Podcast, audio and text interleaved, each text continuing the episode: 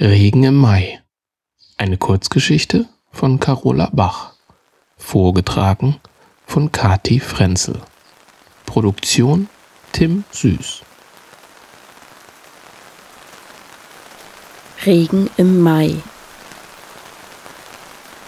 Es regnet in Strömen und wie kleine Stromschnellen rauscht das Regenwasser an der Bordsteinkante entlang, um sich am Ende der Straße in großen Pfützen zu sammeln.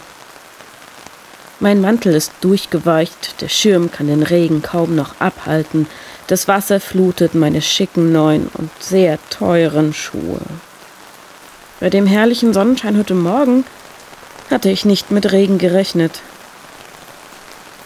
Der Arbeitstag war lang genug und dann noch der Anruf vom Chorleiter für eine kurzfristig angesetzte Probe, die kein Ende fand.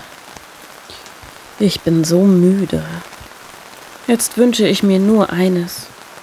Ein schönes, heißes und wohlduftendes Bad, im Schaum versinken, der meinen Körper einhüllt, und der aromatische Duft heißen Tees, der in meine Nase steigt. Pitschnass warte ich weiter durch den Regen. Oh, verdammt, was war das? Mein Fuß fühlt sich plötzlich so komisch an. Warum ist mein rechtes Bein plötzlich kürzer? Ich drehe mich um. Oh nein, das kann doch nicht wahr sein. Warum passiert immer mir so etwas? Aus dem holprigen Kopfsteinpflaster ragt mein Schuhabsatz. Den Rest an meinem Fuß ziert ein großes Loch in der Sohle. Wie soll ich denn jetzt nach Hause kommen? Vielleicht ist das alles nur ein böser Traum? Ich zwicke mich in den Arm. Au! Hm. Nee, da ich nicht aufwache, ist das wohl doch kein Traum. Humpelnd bewege ich mich durch den Regen. Meine Füße tun weh, sind pitschnass und ich friere. Das nennt sich Wonnemonat Mai.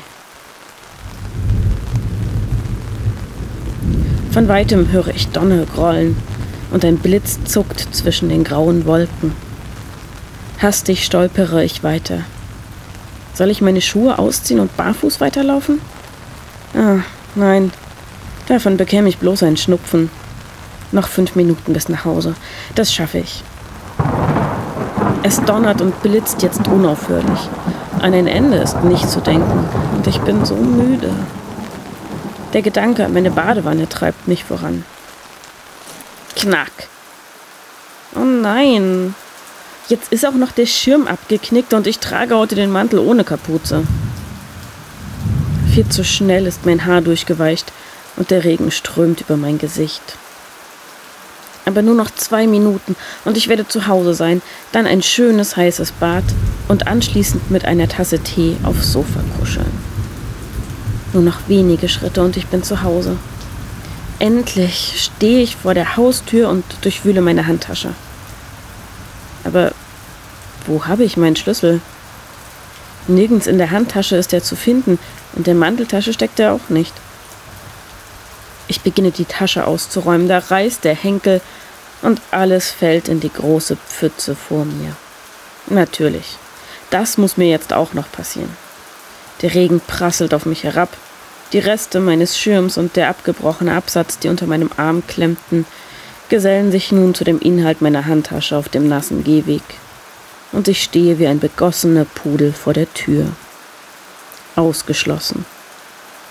Mein Schlüssel liegt drinnen im Trocknen und Warmen auf der Flurgarderobe. Und ich stehe vor verschlossener Tür.